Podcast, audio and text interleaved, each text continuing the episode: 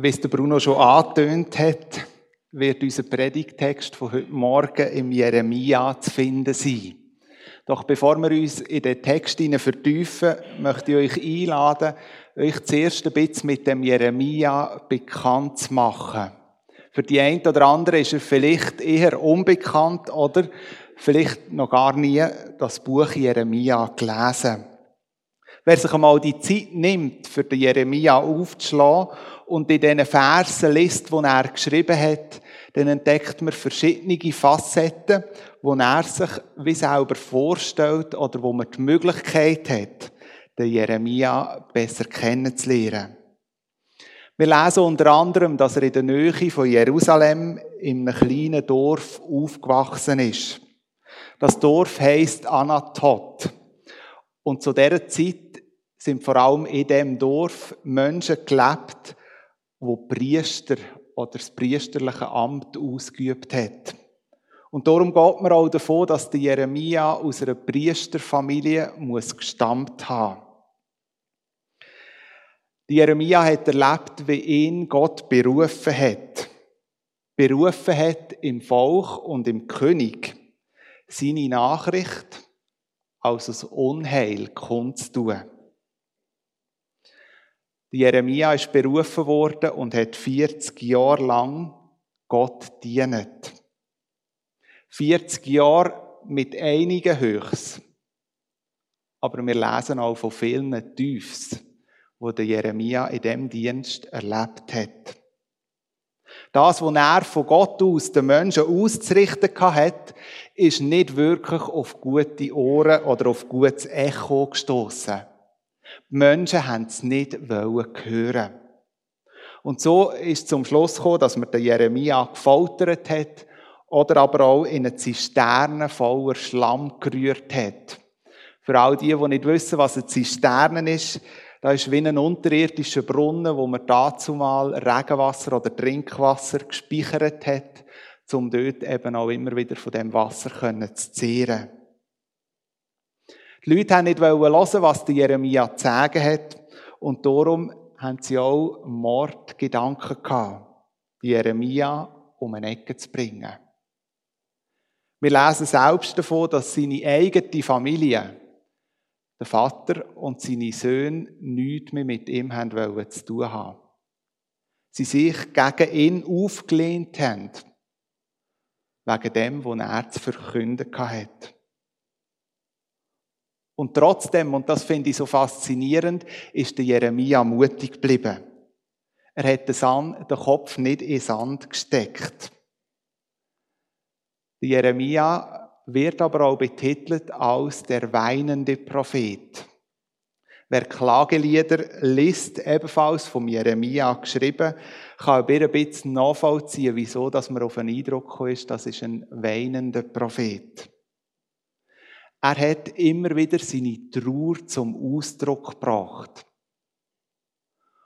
Und die Trauer, die er zum Ausdruck gebracht hat, ist eigentlich das Resultat gewesen, dass er sich nicht überheblich gegenüber dem Volk gestellt hat sondern sich als Teil vom Volk gesehen hat. Während viele Propheten das Unheil angekündigt hat, sehen wir beim Jeremia, dass er das Unheil mit dem Volk miterlebt hat. Er hat sich als Teil vom Volk gesehen. Und so möchte ich euch den Text vorlesen aus Jeremia 33, die Verse 1 bis 9. Jeremia 33, die Verse 1 bis 9, wo es heißt, als Jeremia im Wachthof gefangen gehalten wurde, erging das Wort des Herrn noch ein zweites Mal an ihn. Er sagte, ich, der Herr, bewirke alles, was geschieht. Was ich will, das wird Wirklichkeit. Mein Name ist der Herr. Wende dich an mich und ich werde dir antworten. Ich werde dir große Dinge zeigen, von denen du nichts weißt und auch nichts wissen kannst.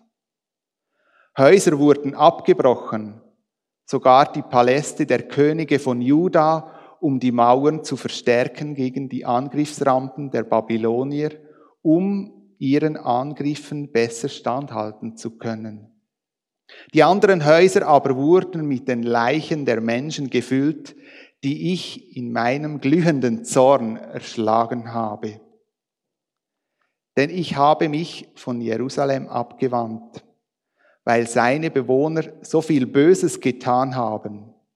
Doch jetzt sage ich, der Herr, der Gott Israels, ich werde die Wunden Jerusalems verbinden und heilen ich stelle es wieder her und schenke ihm echten, dauerhaften Frieden. Ja, ich werde für Juda und Israel alles wieder zum Guten wenden und sie wieder zu dem machen, was sie einmal waren. Ich werde den Leuten von Juda und den Leuten von Israel die Schuld vergeben, die sie auf sich geladen haben, ihren Ungehorsam, ihre Vergehen und ihre Auflehnung gegen mich und Jerusalem wird für mich wieder ein Grund zur Freude sein. Eine Stadt, die mir bei allen Völkern der Welt Ruhm und Ehre erbringt. Die Völker werden sprachlos sein vor Staunen, wenn sie hören, wie viel Glück und Wohlstand ich dieser Stadt schenke.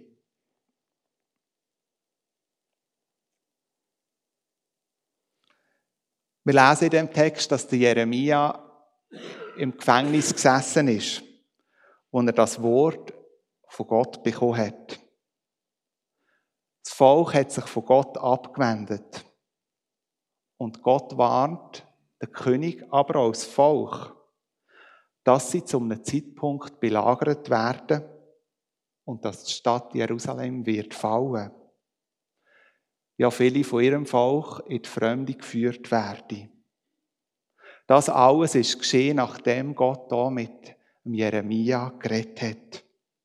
Jerusalem ist gefallen und die Leute haben ins Exil nach Babylonien müssen. Versuchen wir uns mal in die Situation von Jeremia drin zu versetzen. Wenn wir es versuchen zu analysieren, der Mann sitzt im Gefängnis keine rosige Lebenssituation. Vom eigenen Volk verachtet, verpönt, diskriminiert und bloßgestellt. Nicht mehr wirklich als Teil der eigenen Gesellschaft angeschaut.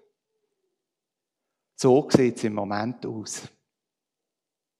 Und wenn der Jeremia in die Zukunft schaut, dann kann er sehr wahrscheinlich nicht viel Besseres erwarten. Denn er weiß, dass eine fremde Macht wird auftreten, wird die Stadt einnehmen und was dann ihm blüht, das weiß er nicht.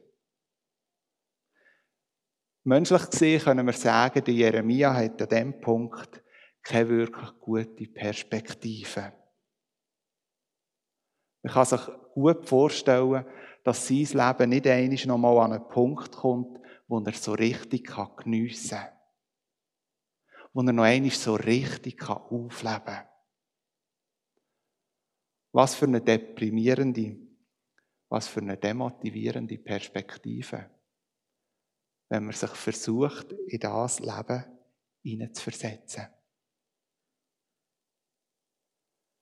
An dieser Stelle habe ich mich selber gefragt, kennen wir persönlich nicht all Situationen in unserem Leben, wo vielleicht also im Jeremia gleicht. Wir uns vielleicht auch als Jeremia fühlen. Sicher nicht so ausprägt, wie jetzt das die Jeremia in dem Fall muss erleben. Aber in gewissen Momenten auch mit wie keiner Lebensperspektive. Situationen, wo wir drinstehen, wo unser Horizont bei weitem überschreitet. Vielleicht schaut man ins eigene Leben und entdeckt eine Situation, wo man irgendwo einisch alles drin hineingegeben hat. In einem bestimmten Bereich vollen Einsatz gehabt. Und jetzt merkt man langsam, wie die Kraft schwindet und der Mut sinkt. hat das alles noch einen Sinn? Schaffe ich überhaupt das noch, was ich mir da vorgenommen habe? Vielleicht schaut man ins eigene Leben und entdeckt Perspektiven, wo man sich voll eingesetzt hat.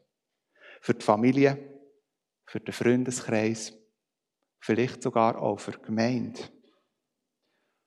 Und was ist daraus entstanden?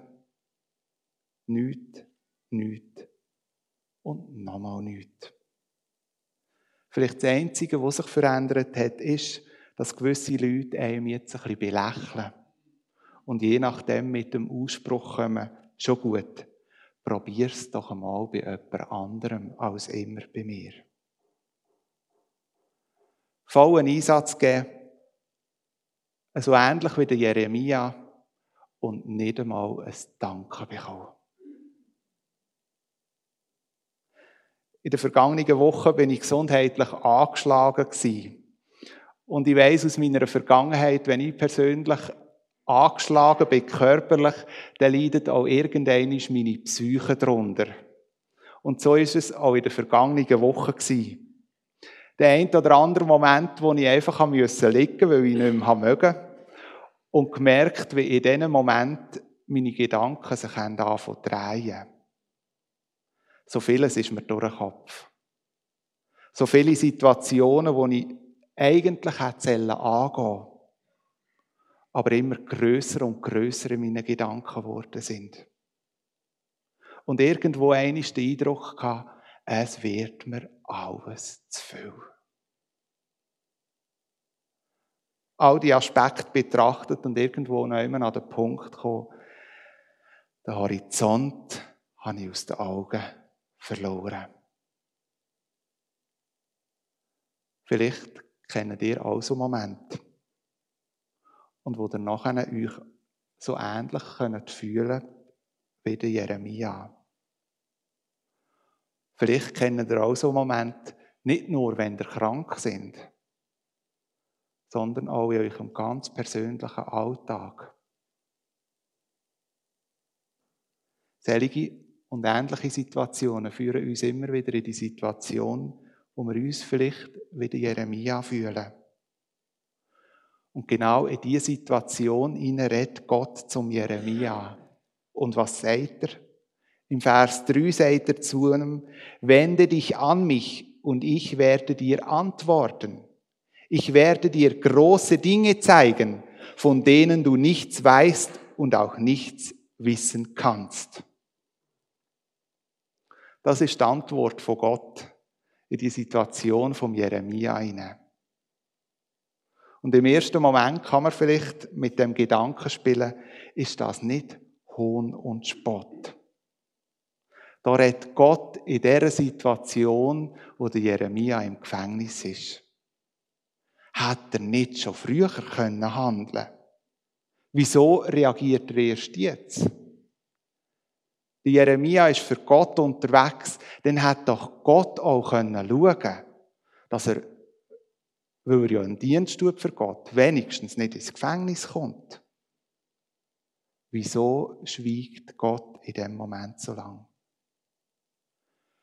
Stellt man sich so einen liebenden Gott vor? Kann ein liebender Gott so handeln?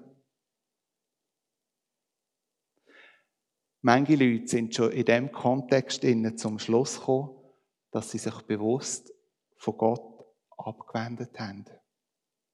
Nein, so stelle ich mir nicht einen liebenden Gott vor. Vor gut zwei Wochen habe ich einen Vortrag besuchen, wo ein Mann gehalten hat, der angefangen hat mit seinem Theologiestudium. Er war überzeugter Christ und hat in seinem Leben Leid erfahren. Und in dem Vortrag hat er gesagt, und genau in dem Moment bin ich zum Schluss gekommen, dass ich nicht an einen so einen Gott glaube, der das zulässt. Und er vertritt heute ganz klar die Meinung, es gibt keinen Gott. Aus dem Grund, weil er den Eindruck hatte, ein liebender Gott kann doch nicht so reagieren. Das hat mich innerlich sehr stark aufgewühlt und mich immer wieder tief ins Nachdenken gebracht.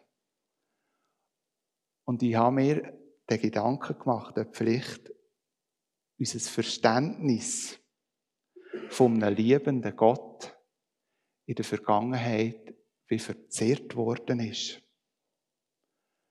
Ganz nach dem Motto, Gott liebt mir, Gott liebt mich, wenn er alles für mich tut, so wie ich es wünsche.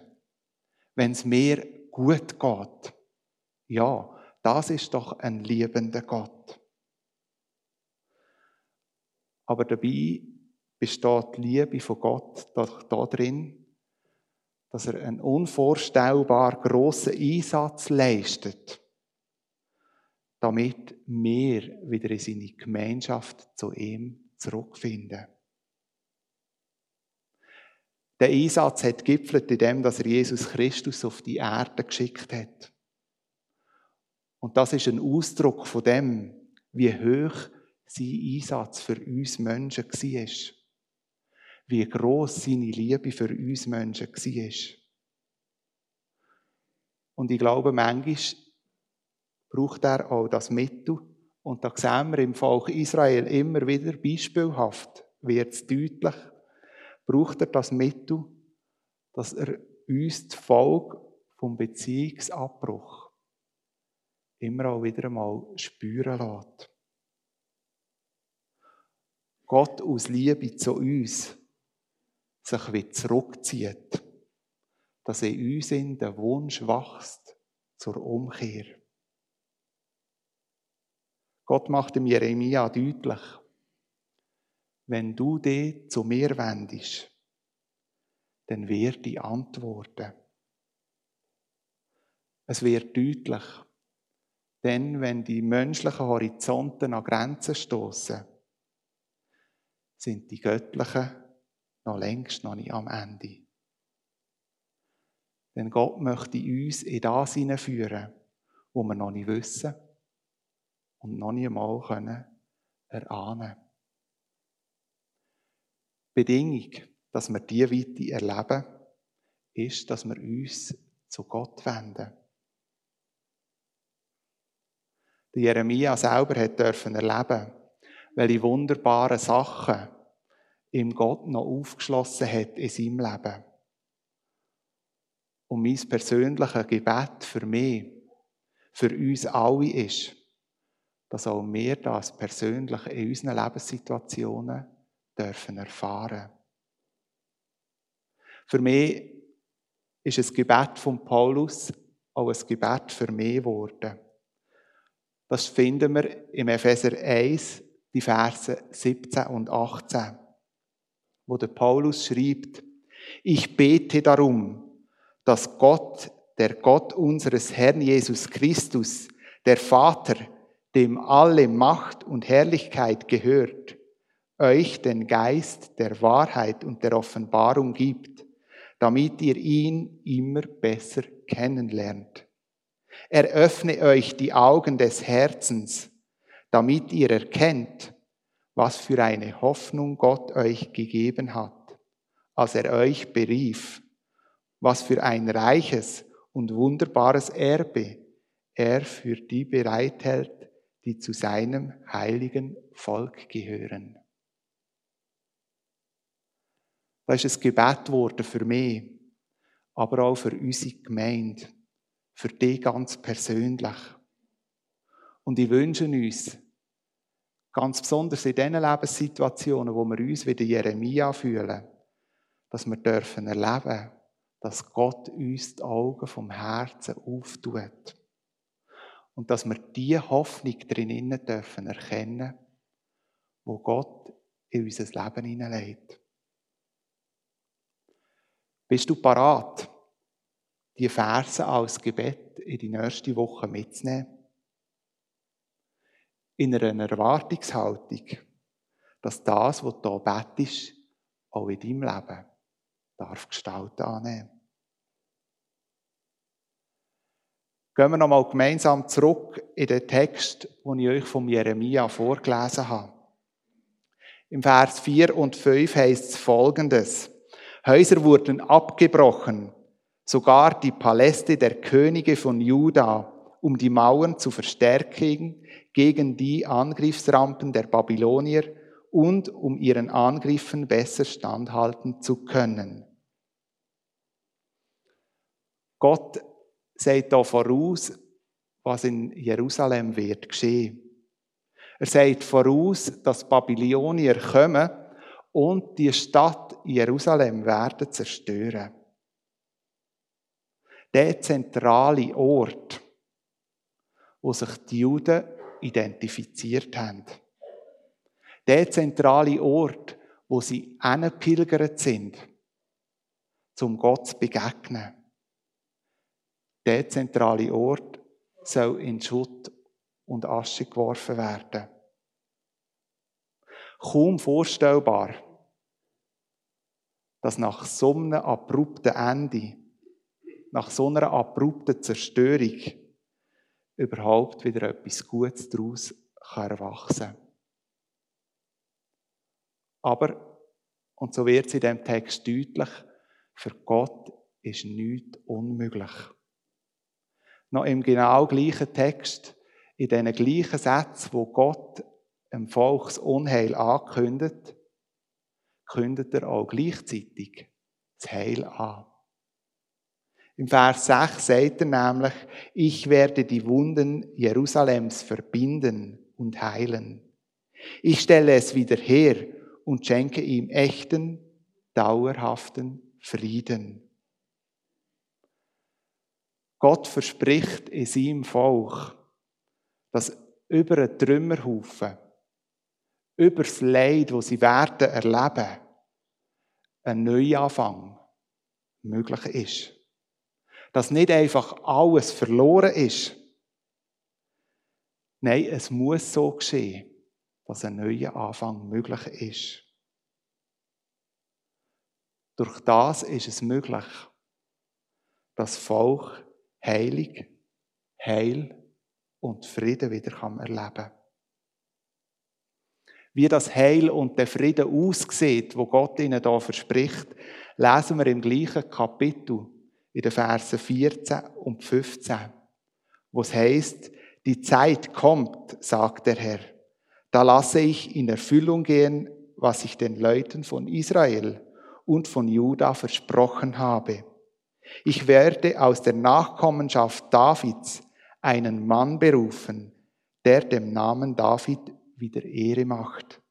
Er wird das Land gerecht regieren, weil er sich an meine Weisung hält. In diesen Versen wird deutlich, wie der Neuanfang für das Volk von Israel aussieht.